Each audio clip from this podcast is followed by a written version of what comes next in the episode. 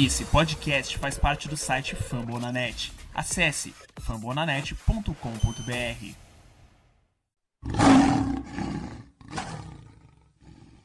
Fala galera, estamos de volta aí com o nosso podcast com... e a gente trouxe um free agent novo.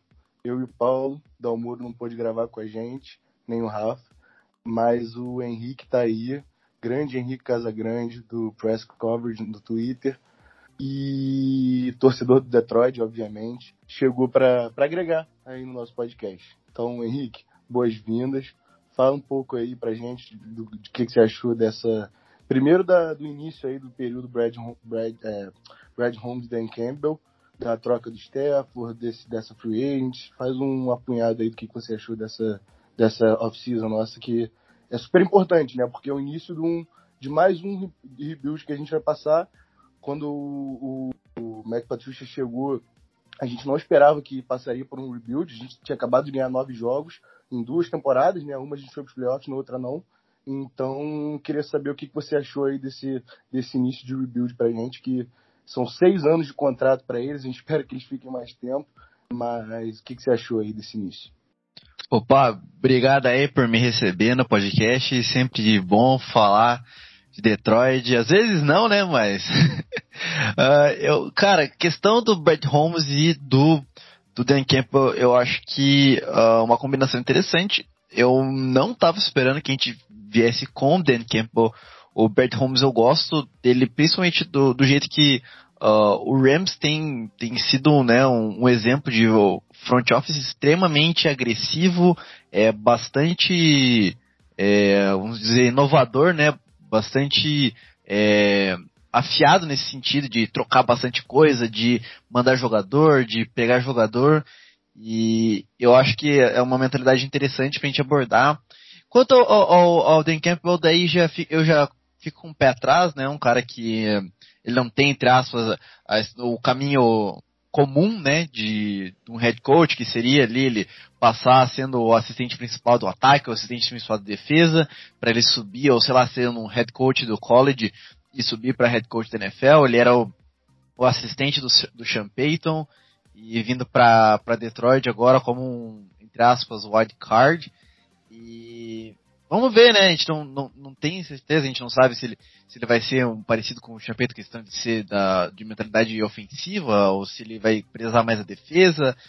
A questão da, da off-season, eu acho que é interessante, a gente ainda tem muita coisa para né, colocar para baixo, para reformular. É, muitos vestígios da era Bob Quinn e Matt Patricia que infelizmente ficaram mais tempo do que deveriam. Uh, Com certeza. E, então a gente vai ter bastante trabalho.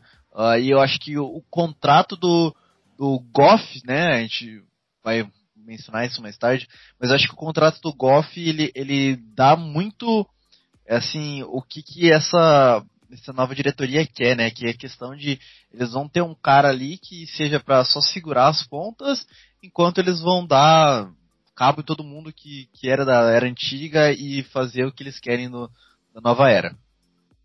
É, eu concordo com você, essa questão do, da agressividade do Brad Holmes, né? Só é engraçado, os Rams estão indo para o sétimo draft quase seguido, sem escolha de primeira rodada, né? Se você for contar as duas primeiras rodadas que eles deram pra gente, de 22 e 23, vão ser sete drafts seguidos. A última escolha de primeira rodada que eles tiveram foi exatamente o Jared Goff. E, ô Paulo, você, que é, já é, a gente está trocando, né, de, de função, a galera vai, vai perceber eu vou começar a apresentar. O Paulo está com uma rotina mais complicada agora, não vai poder participar sempre com a gente. Mas o que, que você. O Henrique trouxe a questão do contrato do Goff. A gente reestruturou o contrato do Goff. É, o que, que acontece com isso? A gente não tem como cortar ele nem ano que vem, basicamente, né? Porque ano que vem seriam mais de 20 milhões, se eu não me engano, de, de dead cap, né? E a partir de 23 já seria já seria muito mais tranquilo, o cap vai aumentar bastante, seria só 10 milhões de, de, de dead cap. Então, o Henrique citou essa questão do, do, do contrato do Goff, que mostra um pouco a, a, direção que eles querem tomar, né? E eu concordo também. Mas o que, que você acha do, do contrato do Goff? Você acha que ele pode ser o futuro do, de Detroit? Você acha que a gente, ano que vem, se a gente vê a campanha que tudo indica, né, que nossa base de vitória em, nas casas de aposta é 5, 6 vitórias, e uma das piores equipes, né, depois de Houston, acho que é, só Houston é pior do que a gente, mas o que, que você acha? Você acha que o Goff tem essa, essa chance de, se tiver um elenco muito bom ao redor dele, ser o quarterback que Detroit precisa? Ou você acha que a gente já tem que pensar num substituto e, e essa temporada ser basicamente para a gente achar quem pode servir para um, um novo quarterback? Então, mais uma vez, agradecer. Eu vou primeira vez agradecer aqui a, o, a, a participação. O podcast está com o host novo. O João um, faz um trabalho brilhante, argumenta muito bem, sabe articular bem as palavras. A gente está em um bom caminho. Felizmente também estou em época de final de faculdade, trabalho, então tá tudo meio complicado e não tá conseguindo levar é, a sério, né, o podcast. Quando você tem essa sensação que não tá levando a sério, você tem que repassar para a pessoa, né? Então o João é a pessoa mais preparada para o pod. É, falando diretamente sobre o Goff, é, em primeiro momento a gente fica muito chateado, né, com o Stafford saindo, né? Para quem, para muitos aí, o Stafford é um motivo de, de estar torcendo, né? Você é torcedor dos Lions, para mim é o Stafford Megatron, isso, aquela combinação. Nós entendemos que por mais uma modificação de estruturação de elenco, o Stafford não tem mais condição. Também pelo talento dele, né? Não precisa mais, ele tem que ser mais bem aproveitado. E sobre o Goff em si, eu não acho ele tão ruim como o pessoal comenta, né? Eu também não acho que ele é o melhor quarterback da divisão. Também não acho ele tão próximo disso, mas o, o Goff, para mim, ele vai mostrar todo o seu trabalho nessa, nessa, nessa season. Eu acho que ele tá com sangue nos olhos. É, acho que ele fez um trabalho digno nos Rams. Óbvio que a gente pode comentar ou não ser um quarterback de, de sistema, é, tem suas falhas, é, mas eu acho que o Lions conseguiu sair bem de uma situação de sem quarterback, é, possivelmente, né? Procurar um quarterback na, é, no draft em si. Mas é, eu acredito que foi uma solução boa para esse ano, esse, esse mais um ano. Eu acho que o, o vai fazer um bom trabalho, estamos em reestruturação, eu acho que não é uma condição de urgência. Nós temos umas, tem algumas partes do elenco que eu vejo com mais prioridade. E que o Golf, eu acho que ele pode fazer um bom trabalho sim. Eu acho que tem que dar algumas armas para ele também. E esse ano para todo mundo, né? Vai ser um ano de. Primeiro ano do nosso técnico, é coordenadores novos, então a gente tem que pegar leve. E também vai ter que pegar leve com, com o quarterback. Aí vai, vai ser testado para isso. Então vai ser essa, essa situação, essa, essas situações, né, que vamos uh, passar um pouco o pano pro Golf nesse ano, porque é um ano realmente um pouco atípico, né? Estamos então acho que para todo mundo do elenco vai ser levada essa consideração de reestruturação, né? Com certeza. Eu acho que o Goff, como você falou, é, é, é uma temporada típica. Atípica não, porque essas, essas trocas de, de, de quarterback esse ano, por exemplo, foram esse ano foi típico nisso, que foi um monte de quarterback trocando de time, Carson Wentz, Stafford, agora o, Bridge, o Bridgewater mais recentemente é, Andy Dalton, né, foi para Chicago. Então, enfim, com certeza tiveram mais alguns aqui, mas eu não, não, vou ficar citando todos. Mas eu acho que a do Stefan foi sem dúvida mais marcante, né? Foram duas escolhas de primeira rodada. E o Jared Goff, um cara que também foi primeira escolha overall, né? Mas eu acho o seguinte, eu acho que o Goff, ele realmente, se você pegar o nosso corpo de wide receiver hoje, já entrando um pouquinho no draft também, a gente vai fazer, só para explicar pra galera que tá ouvindo, a gente vai fazer um apunhado geral dessa off-season, porque a gente tá muito tempo sem gravar, a gente não tinha falado ainda da troca do, do Stafford, mas eu, eu acho que vale a gente fazer um apunhado geral, porque tudo é, é, é do mesmo contexto, né? Então, eu acho que, por exemplo, o Goff, ele não tem um corpo de receiver decente que dê para você falar, pô, vai lá e joga pra cacete. Não tem, porque, pô, ele tem o Quintus Cephas, o Brashad Perriman e o Tyree Williams chegaram, tem o TJ, que eu gosto muito, a galera que, que o podcast já sabe que eu era fã dele antes do draft e continuo sendo fã dele.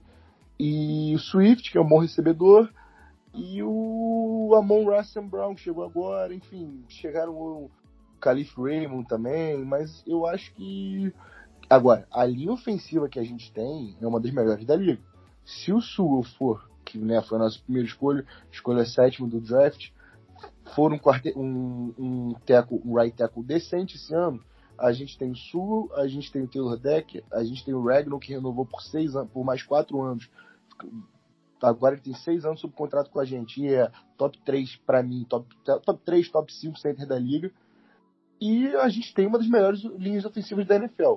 Então eu acho que assim, ele tem desculpa para não ir tão bem, mas ele também tem uma linha que vai dar tempo para ele raciocinar, para ele pensar. E se, se algum receiver nosso ficar livre, eu acho que ele vai ter tempo de, de, de, de acertar esse cara.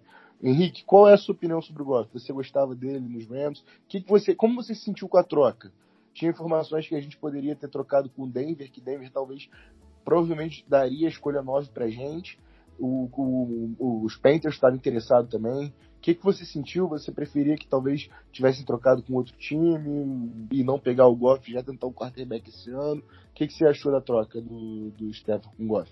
Do, do, de Detroit com os Rams, né? Pelo Matt Stafford. Então, acho que uh, foi talvez o melhor cenário possível, porque uh, o, o que foi informado é que os outros times não dariam mais de uma escolha de primeira rodada. Então eu acho que no momento que a gente tem tantos buracos e a gente perder nosso franchise quarterback, uh, quanto mais capital de draft a gente conseguir, melhor pra gente né, ter a possibilidade de poder subir, de poder é, buscar o novo franchise quarterback ou até é, né, colocar é, essas first rounds nas necessidades que a gente tem.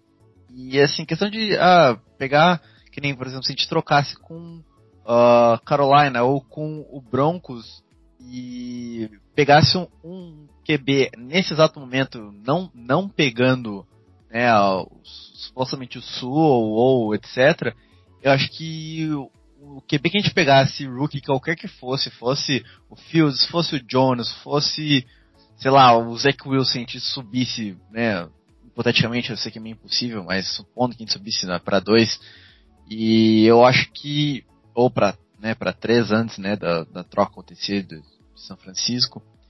Eu acho que qualquer quarterback que viesse para cá estaria fadado ao fracasso, porque a gente tem muito buraco, é uma, um, um front office novo, é um, uma comissão técnica nova, então acho que são muitas, é, é, muitas peças se mexendo ao mesmo tempo, muita inconstância, para que a gente pudesse, né, de fato, é, ter um quarterback que, que tivesse um ambiente saudável para que ele se desenvolvesse e que tivesse o, o futuro interessante, porque, querendo ou não, hoje em dia você drafta um quarterback mirando no, mais pelo teto do que pelo piso. Vide São Francisco, que foi atrás do Trey Lance, que, assim, claramente que o teto dele é muito mais alto e o do, o do, do Wilson e o piso dele é mais baixo que o do, que do Justin Fields.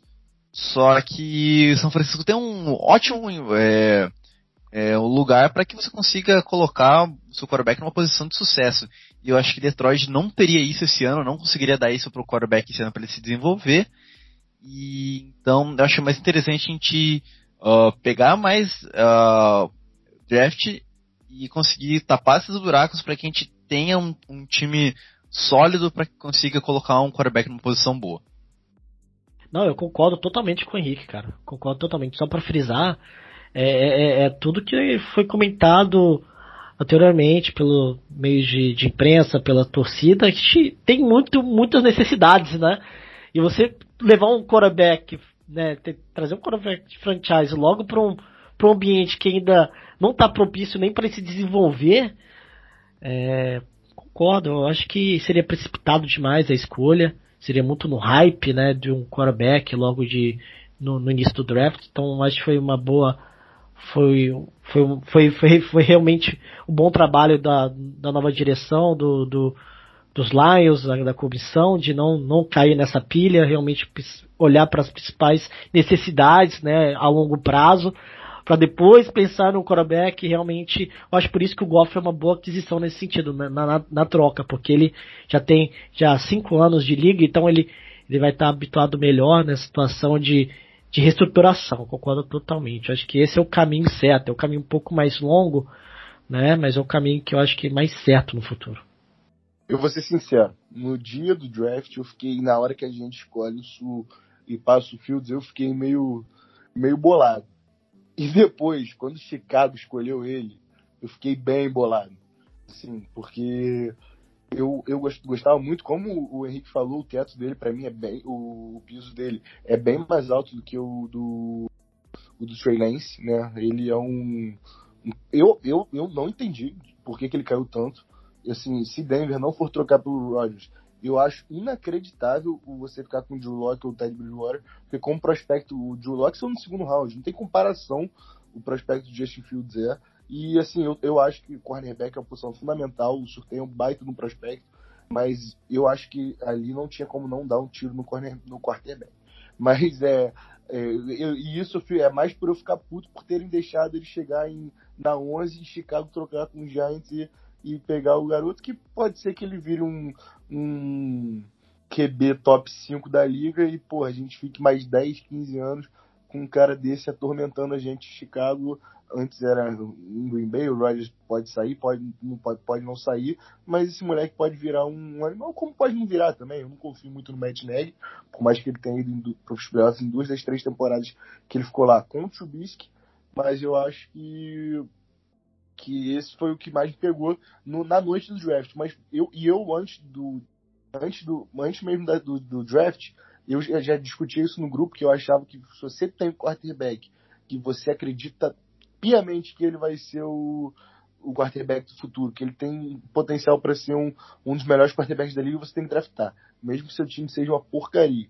Como mais o, o Henrique, você, o, uma galera no grupo, no grupo e alguns caras que eu, que eu gosto, que eu leio, que eu, que eu assim, acredito na opinião deles, e me convenceram, me convenceram. Eu acho que o Sul foi a escolha correta ali. Eu acho que a gente tem uma linha ofensiva para o futuro, que assim, para os próximos bons anos, é uma das melhores ligas da NFL. A gente tem uma base ali ridiculamente forte com o Taylor Decker, que eu acho um bom teco, um cara, pô, um top 10 left teco aí da liga. O, o Ragnar, que é um animal, é, eu acho que ele tem 24, 25 anos, é absurdo ele vai ser top, melhor center da liga daqui a um tempo, eu acho. Eu acho, tenho quase certeza. E o Sul, se, se for o que todo mundo, a grande maioria dos, dos scouts, todo mundo acha, vai ser um puta de um teco também. E o Jonah Jackson eu gosto, eu acho que ele é um cara ok, bom guarda. Então a gente tem caras aí que são tem, ou estão um contrato longo ou acabaram de chegar na liga, que são muito bons. O nosso right tackle, o right guard ali, que está meio aberto. Mas eu acho que sim, que, que foi um movimento certo, início de, de, de rebuild. Como a gente falou, são seis anos de contrato. Mas, assim, nossa free agent reflete bem isso, né? De rebuild. A gente não trouxe ninguém pagando muito caro. A gente até renovou, a gente trocou pelo brokers dos Rams e e acabou renovando com ele, né, dando mais dois anos de contrato para ele. Agora ele tem três anos de contrato, mas o último é bem volátil, né? O Paulo, eu, você tem algum free agent que você gostou mais ou alguma contratação que você não gostou? É, a, a, pode falar também das saídas, né? O Kenny Godley é a grande saída desse ano depois do Stafford, obviamente, que foi para os Giants, Marvin Jones foi para os Jaguars. Que, que você achou desse período aí de free agents? Do, antes, o que, que aconteceu antes do draft, né? O que, que você achou aí? É, só para complementar, para não esquecer, eu acho que todo mundo ficou puto com a, com a, com a escolha do Chicago. Feliz e puto, né? Feliz com a nossa escolha, puto como que um adversário de divisão conseguiu encontrar um quarterback excelente. Então, assim, a divisão claramente agora está mais interessante, né, em questão de quarterback. Infelizmente, o nosso Stefano não está aqui, né, para fazer aquela batalha interessante, né, na, na, na, posição. Sobre os Lions, se você pegar o elenco hoje, a gente vê um, muita gente nova, muita gente diferente com a camisa azul. E você percebe que como que a gente precisa mesmo um pouco de tempo e paciência. Porque acredito que pelo menos na posição de, eh, de ataque não vai ter muito problema de adaptação é, com as novas escolhas e se eu falar para mim qual foi a melhor aquisição eu acho que foi o Jamal Williams mesmo. Eu acho que o Lions vai ter uma nova, uma nova forma de jogar. A gente vai ter um, um jogo corrido mais profundo e vai ser uma coisa muito interessante depois de 12 anos de Stafford e a gente não ter é, acostumado com um jogo corrido decente, né? A gente vai começar a ter porque nós fizemos um não, nós fizemos o, o Lions fez um trabalho muito bom né, de segurar agora, não só o, ajudar o nosso quarterback, né, atual, que é o Goff, mas também melhorar nosso jogo corrido, que a gente está começando a sentir um pouco como que isso faz efeito durante a partida, né, como que você segurar um pouco mais a bola, você fazer um ataque menos previsível é muito importante. Então acho que essa aquisição para mim foi uma aquisição mais, mais importante. É, para mim, eu acho que o nosso nosso corpo de running back está interessantíssimo. Então é uma forma de jogar diferente, né? Eu acho que o Henrique também vai entender um pouco nesse sentido, né? Esse equilíbrio que faltava nos lines de ataque aéreo com ataque no chão, na corrida, vai ser muito, muito interessante para os Lions nessa temporada. Vai ser uma forma de a torcida começar a adaptar como que aquela dificuldade de conseguir o jogo corrido, conseguir as 100 jadas no dia, eu acho que não vai ser tão difícil assim, né? O, só para pontuar, você falou do, do, do, Jamal Williams e do nosso, dos nossos running backs. Carrion Johnson, mais um running back que a gente escolheu na segunda rodada, que bastou, né? É, teve um início brilhante, é, hype no, na primeira temporada do Patricia, quebrou nossa sequência de, de running back de 100 jardas que aparecia todo gráfico em algum jogo de horário nobre que a gente não tinha um running back correndo para 100 jardas desde o Red Bush, mas foi, foi basicamente só aquilo. Ele era, já era, né, um cara muito arriscado de se draftar, porque ele já tinha tido muitas lesões em Auburn e no high school. Acabou que ele perdeu a explosão, nunca mais foi o mesmo daquele ano de calor dele. E a gente acabou cortando Carry On, que até foi. É, Philadelphia deu o claim nele, né? E ele vai tentar uma vaga lá no elenco de Philadelphia. Mas, sem querer aprofundar no Carry On, Henrique, você, fala um pouco da Free Agents também, de que, que você achou, é, o que, que você achou seu movimento preferido, o que, que você não gostou pode falar aí, se aprofundar um pouco também na, na free agent e depois a gente já passa para se aprofundar um pouco mais nas escolhas do draft. Ah, eu acho que questão da free agency, eu acho que a gente, por exemplo, um move que eu acho interessante é a gente ter apostado no Quinton Dunbar, que não teve um ano tão bom no passado, mas teve um ano excepcional em, em Washington, ele né, teve, era assim, top 10 da liga facilmente para mais. Uh, no, Naquele ano ele foi cornerback 3 do PFF. Pois é, justamente. Assim, Nossa, eu não sabia disso não, interessante, hein? É, é. Ele, ele, ele foi, no PFF, foi segundo em cobertura, terceiro overall e nono em PR allowed. Então, assim, oito interceptações barra uh, pass breakups, então assim, ele teve uma temporada excepcional em Washington, só que ele caiu horrivelmente, né, em 2020 em Seattle, ficando em 119 overall, em cobertura também 119, então... Ficou quase, ficou quase junto com o Okuda, então, né, mais ou menos junto com o Okuda ali. É, justamente. é, isso aqui, o, problema, o problema é que, beleza, é uma aposta, é um contrato barato, problema é que eu acho que a gente, é, assim, fala, se virar, fala, ótimo. O problema é que eu acho que a gente não atacou safety. Eu acho que a gente tem um, a gente tem um corpo de, de cornerbacks muito interessante. A gente tem quatro cornerbacks ali que uh, a profundidade é boa, que é interessante. Que a gente tem o Kuda, o Amani, e daí vai vir o Dumbar e pegamos ainda o Isiato. Então uh, é, tem uma profundidade interessante. E tem, e tem, e tem, o Mike Ford também, que ele pode, a gente pode aproveitar uma vez ou outra, que ele mostrou é, serviço né, no, no, no período. Mike Ford. Mas é, é obviamente é, fica de é, fora, mas a nossa no, nosso corpo de cor é muito muito interessante mesmo. Acho que Não, a parte e, mais e veio veio o Core Elder também, que provavelmente vai ser o nosso níquel, né? E, Isso. que veio pro lugar do Justin Coleman, jogou em Carolina no passado e, e também foi uma adição para secundária. Mas completa aí, o Henrique, realmente safety tá, tá feia a coisa, né? Tirando é. Trace Walker ali, eu não, não vejo ninguém não com a gente pegou ali o, o Dean Marlowe, que era o terceiro safety de Buffalo, né? Que o Buffalo tem dois ótimos safeties. E daí o Dean Marlowe era o safety de rotação deles, que ainda assim tem infinitamente, no caso, duas mais interceptações que os nossos outros dois safeties, né? Que não tem nenhuma.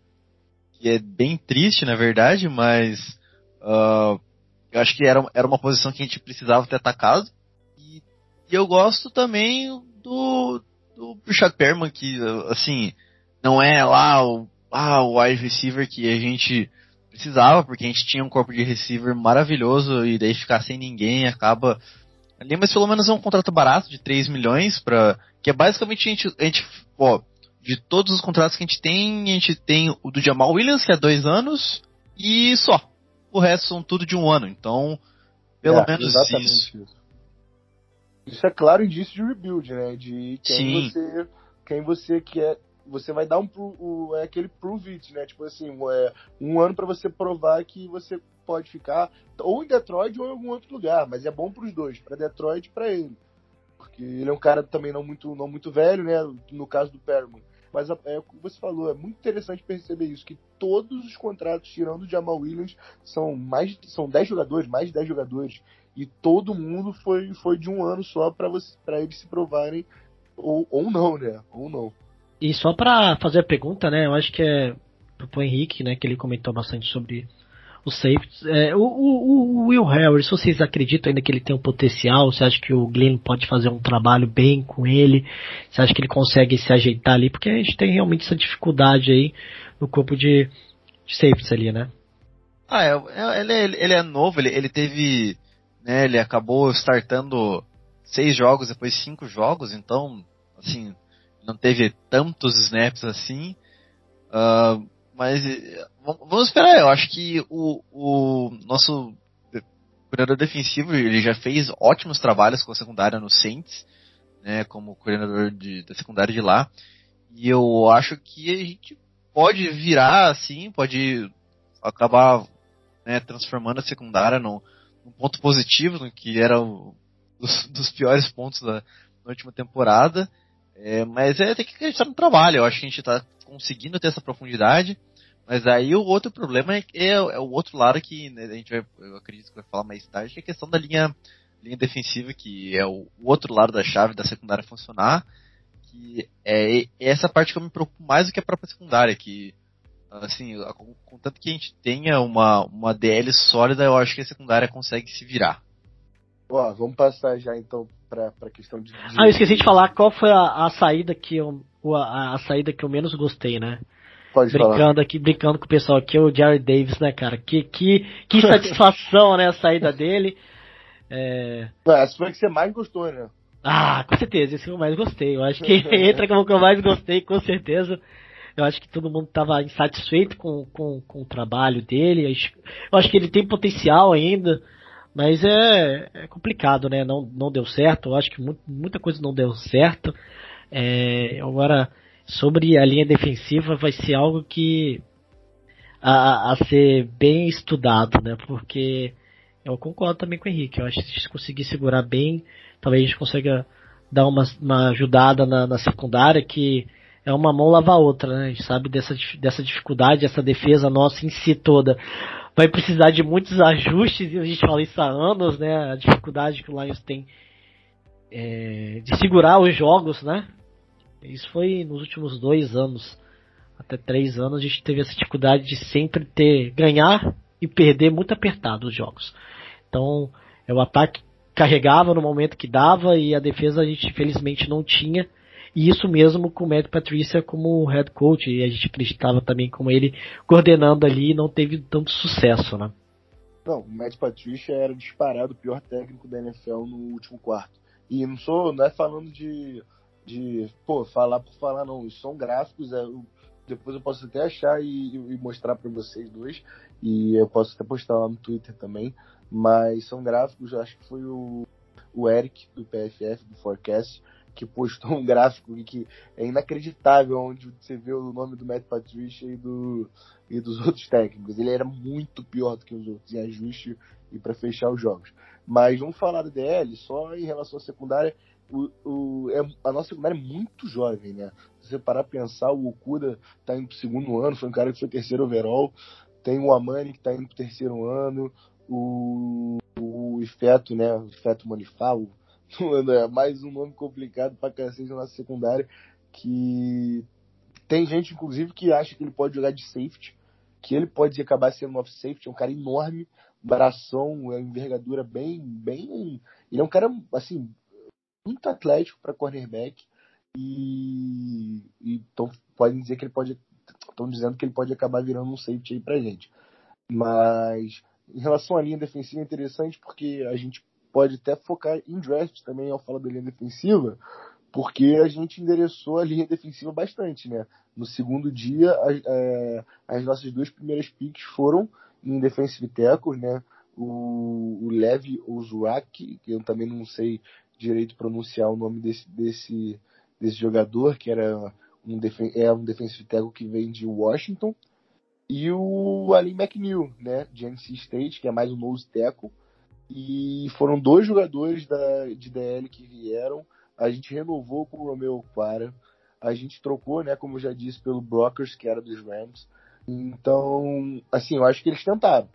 Eles tentaram fazer com que essa primeira que essa primeira que já nesse, nessa primeira temporada a nossa DL não seja aquele absurdo que vem sendo nos últimos anos. O Trey Flowers permanece, né? E eu acho, assim, se pelo menos um desses dois, desses dois garotos já nesse ano for bem, ter um, um desempenho ok, a gente cortou o Dennis Shelton, né? Então, provavelmente o McNeil deve ser o nosso nose tackle. Eu acho que ele, o Penicine ali, eu acho que ele tem mais talento, ele deve, deve acabar sendo titular. E o que, que, você acha disso, Henrique? Você acha que essa nossa, você citou nossa DL como um fator fundamental né, sobre a nossa secundária? Você acha que a nossa DL tem condição de ser, de evoluir? Evoluir é óbvio, tem que evoluir, piorar do que era não tem como. Mas você acha que pode melhorar a ponto de realmente ajudar a nossa secundária, de ser uma um fator na nossa defesa, ou você acha que ainda falta, falta muito, é difícil projetar esses garotos e o resto não te convence tanto. Aquara, Brockers, Trey Flowers, esses caras que devem estar presentes bastante nas nossas formações de defesa.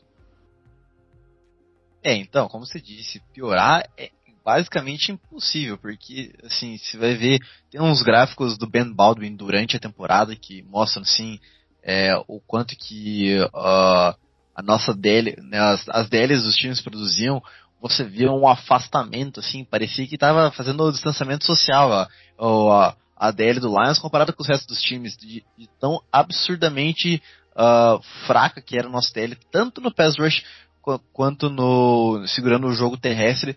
O jogo terrestre não era o, pior dos mundos, assim, mas a, o pass rush era, assim, uh, inconcebível, assim, a, assim, parecia que era uma DL de college jogando contra uma OL de, de NFL, porque não tinha pressão.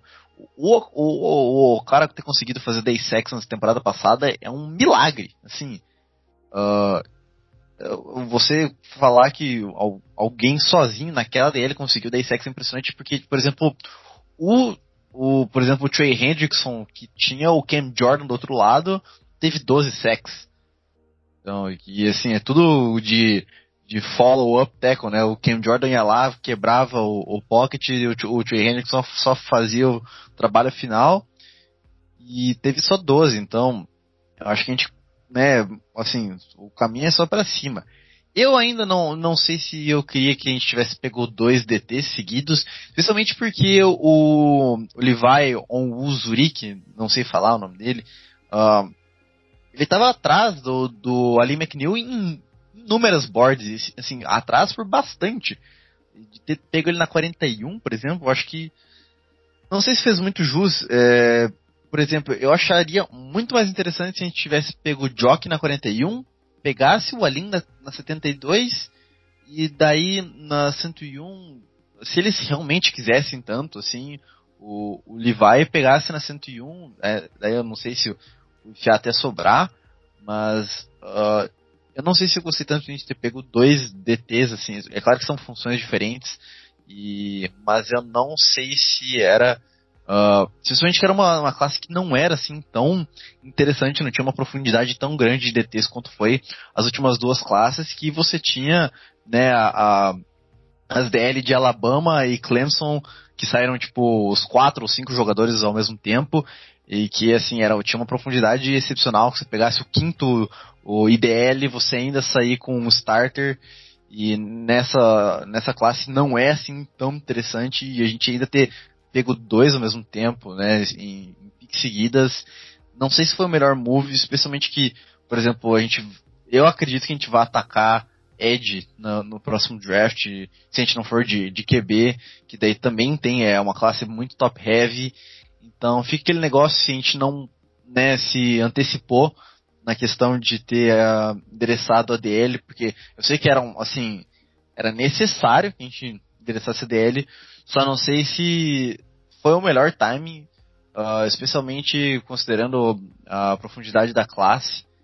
Mas uh, eu não sei, eu, tenho esperança que a gente consiga, né, colocar essas peças no lugar certo e consiga render de um jeito que o Okwara consiga produzir mais, porque ele não vai estar recebendo tanto double team, já que ele não vai ser o único né, rush produtivo.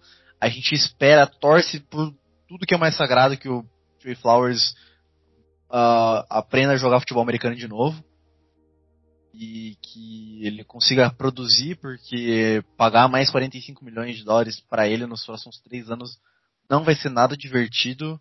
É mais aí um dos dizer uh, coisas que o Matt Patricia deixou para trás que a gente vai ter que lidar nos próximos anos. Então, eu espero que a gente consiga colocar esse, esse sistema de linha defensiva para que a gente consiga auxiliar a secundária e que a gente tenha uma defesa no mínimo sólida, né, para que a gente não passe tanta vergonha no, no, nos próximos jogos da temporada. É, e isso aí que você falou é importante de, de pegar dois DTs na hora, no grupo, eu fiquei puto. Mandei, eu, na hora que pegou o Mac News, segundo, eu mandei assim, eu mandei só assim, piada. Foi o que eu mandei, não sei se você tá acompanhando no draft lá no grupo dos Lions, porque é muita mensagem, então se você ficar um pouquinho sem ver, você já perde tudo. Mas eu mandei na hora, piada, que puto. Porque também, pô, não queria, o Dwayne Brown tava no, no board ainda, eu queria pra cacete ele, e, e aí não pegaram. Eu fiquei revoltado. Só que aí eu fui vendo a galera elogiando, e isso aí é importante ressaltar. O nosso draft foi elogiado. Eu, eu assim, eu tô uns quatro anos assim acompanhando o draft é, bem, assim, dando uma lida antes, estudando os prospectos, acompanhando uns três anos assim, eu venho acompanhando os podcasts antes também. Então, assim, eu nunca tinha visto uma percepção geral tão boa de um draft de Detroit. Sempre tinha algum lugar que gostava mais, outro menos, desses últimos do Bob Quinn. Cara, esse ano, o Dan Brugler do The Athletic botou no top 3 dele do draft esse ano. O PFF deu a menos também. O Austin Gale falou que foi top 3 dele também. E o Mike Renner adorou também. Então, assim, eu, eu, eu, eu acho que eles foram simplesmente assim, os caras que estão mais alto no board. Dane-se. Assim, foi, eu acho que o Brad Holmes pensou isso. É meu primeiro draft. Eu tenho seis anos de contrato aqui. O time é uma merda. Eu tenho um monte de buraco eu vou no cara que é mais alto do meu board, eu não vou pensar muito em valor.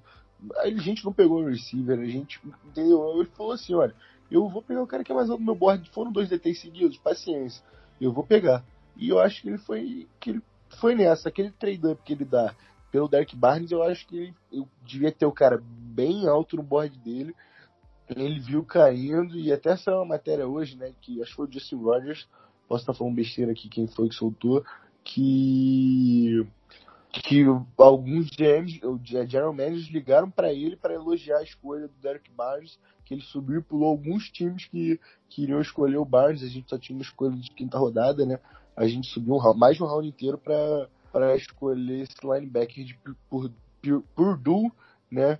Que ele era Ed, virou linebacker, um cara rápido, explosivo, muito forte. E tem gente apostando que ele já, ele vai jogar de Mike, né? Isso já foi, já foi falado também. O, o, o Dan Campbell falou isso numa entrevista. E acho que ele vai competir ali com o Anzalone, que chegou na free agent, com, com o próprio Jamie Collins, né? Que vai ficar esse ano, vai ser um cara ali experiente no meio da defesa.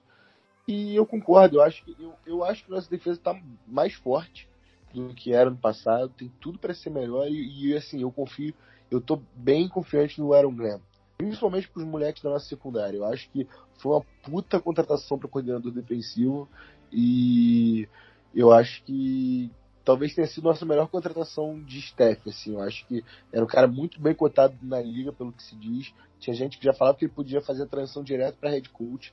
É, quando o Henrique fala da experiência do Dan Campbell, eu concordo, eu não, não tinha falado nisso. É muito importante isso, a gente não sabe, ele nunca chamou um ataque. Ele foi técnico técnico substituto, né, interino de Miami, numa temporada quase inteira, ficou acho que oito jogos lá. E, e, isso faz com que ele dependa muito dos coordenadores. Do, do Anthony Lynn, né, que é um cara super experiente, foi head coach agora lá do, dos Chargers por anos também é, tem experiência com quarterback calor, por mais que ele fosse bancar o Herbert para botar o Tyro Taylor, isso me deixa meio apavorado. E, é, ele é um cara experiente, ele quando o Herbert jogou foi bem pra cacete, melhor do que muita gente esperava, né? E eu acho que eles vão ser fundamentais, os dois. Tá? Acho que a gente podia falar um pouquinho, você e o Paulo, o que, que vocês esperam desses dois caras, do Anthony Lynn e do Aaron Glenn, dois ex-jogadores. O nosso staff é formado basicamente por ex-jogadores. E o que, que, vocês esperam especificamente desses caras? Vocês acham que vocês estão confiantes com os nossos coordenadores que, pela falta de experiência do Dan Campbell chamando jogada, eles vão ser importantes demais nesse nosso rebuild? Pode falar primeiro aí, Paulo. Ah, tá. Só adicionando tudo que foi comentado, para mim é, é uma visão muito clara da torcida, né? Acho que acho que isso pelo menos é um lado positivo. A gente consegue ver claramente nossos defeitos, onde podemos melhorar. Eu acho que o draft foi nesse sentido, sim, das melhores necessidades, das melhores também, o, o que eles achavam como melhor opção. É, primeiro draft do, do Brad Holmes, eu acho que ele foi na, é, na segurança e, e falando é, um pouquinho sobre a defesa, só complementando o Henrique, eu acho que faltou um, falta um pouco aquele jogador cascudo, né? Aquele jogador um pouco mais experiente, teve a saída do, do Christian Jones, né? É, teve a saída do Trufant, então assim, são jogadores que é, não renderam o que a gente esperava, né? Obviamente tem as suas delimitações, mas eu acho que falta um pouquinho, o nosso time é muito, muito jovem, né? que ainda vai precisar um pouco mais de, de experiência e complementando a questão do, dos coordenadores. Aí 500 coordenadores, né? a gente pega coordenadores bons, experientes, que sabem lidar numa situação dessa. Nós temos um, um técnico hoje que é, a gente sabe que é um pouco diferente do padrão que era antes, é um técnico que traz mais, ele é, passa mais responsabilidades, não, não, não vamos ver muito, na minha visão, né, é, o nosso head coach jogando chamadas, eu acho que vai ser, vai ser delegado mais nesse sentido, é, eu acho por isso que, eu, no caso que o Henrique comentou no começo do, do, do cast, que é muito importante. Não é que não falta confiança do, do, do Campbell, é aquela falta de, de experiência dele chamando jogadas, né? Por isso que foi feito um corpo técnico muito bom em volta. Eu acho que faz um bom, um bom tempo que não vemos isso em Detroit e que vai auxiliar muito durante o jogo. Eu acho que a escolha do Dan Campbell você vê como que o, o, o ambiente, eu acho que isso é muito importante. Eu sempre friso muito o ambiente externo, ambiente de vestiário. A gente não tinha isso, obviamente não teve isso por um bom tempo. O Campbell tá deve trazer esse ambiente mais confortável. Ele é um cara mais motivador. Eu acho que isso faz muito muito sentido. Falta isso, aquela motivação para jogar em Detroit, aquela motivação com essa garotada nova. É um, é um elenco quase novo. Temos algumas peças ali que permaneceram, mas é, é, é isso é importante. Eu acho que é, se você tem uns coordenadores experientes, você tem um head coach que ele, ele é um head coach mais motivador, mais jovem, que sabe lidar mais com os jogadores que estão com a cabeça ainda, falta ainda maturidade, então é esse lado que pai faltava isso nos Lions, né? Você não teve isso nos, nos anos anteriores, então é por isso que eu gostei muito da aquisição tanto do do, do head coach, tanto do, do, do GM. Eu acho que isso mostra, na hora das escolhas, né, a gente fala isso, né, quando teve aquele vídeo vazado da, da primeira escolha, como que comemoraram bastante. Faltava isso, faltava, deu para ver que pegaram escolhas que queriam, não, não, não sabemos todas, mas pelo menos é, na sete, pela comemoração foi. Então, é, eu acho que isso é um, é um, um começo de, de. Sempre queria colocar isso, né? Começo de, de fazer a organização vencedora, né? Aquela cultura que falta nos Lions, né? Então, é por isso que a gente fica motivado não pela temporada que vai ser desse ano, né? Eu acho que a gente pode tem as nossas deficiências, vamos ter ainda um pouco mais de trabalho nesse ano, Mas o futuro é muito promissor, né? Eu acho que é isso que tem que entender o torcedor dos Lions, o torcedor de Detroit tem que entender que é, é, é sim um, um futuro muito promissor. Henrique, quer dar o pitaco também sobre o Lin, Glenn, Steph, a animação do, do, do Holmes e do, e do Campbell no draft room? Quer dar um pitaco sobre, sobre essa mudança de direção aí do, dos nossos do nosso front office em geral?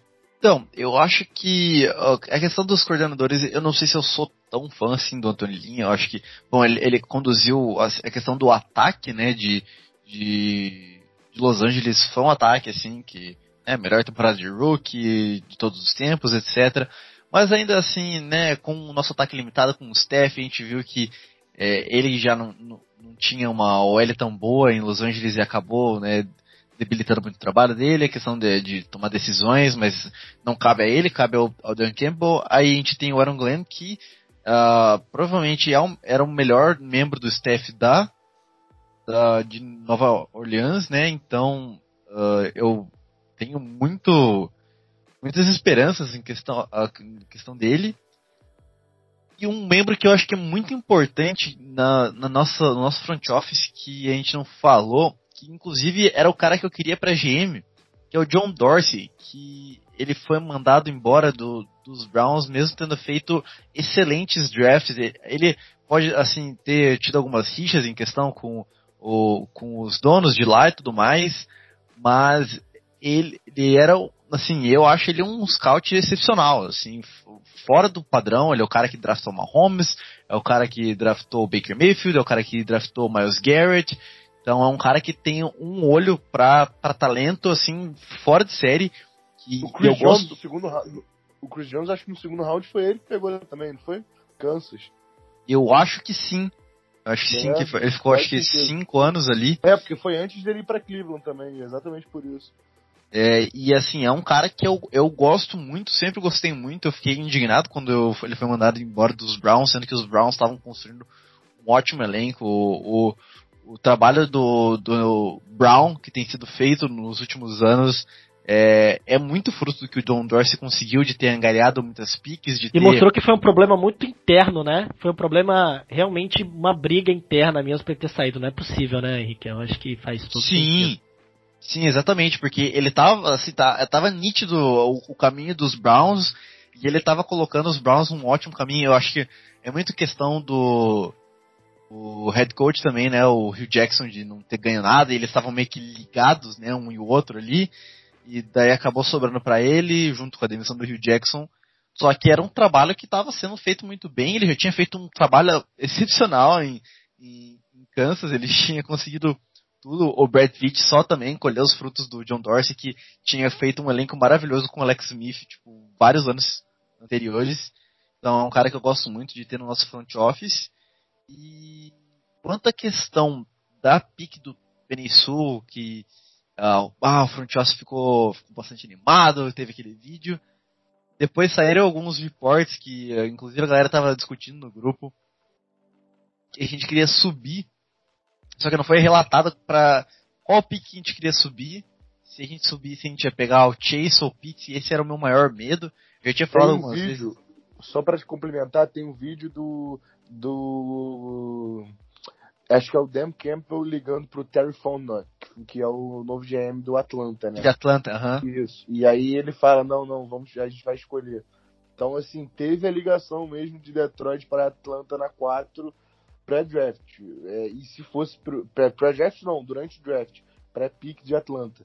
E se a gente subisse para pegar o Sul, seria um absurdo ele tá disponível na, na 7, né? Mas completa aí, só para dar esse, essa informação aí que eu não sabia se vocês imaginavam, desculpa, vocês imaginavam que, que os Bengals iriam é, que não iriam Sim. nele? Ou, ou acho que o, o, Lions ficou surpreso com essa, com essa decisão na 2 para isso também, né?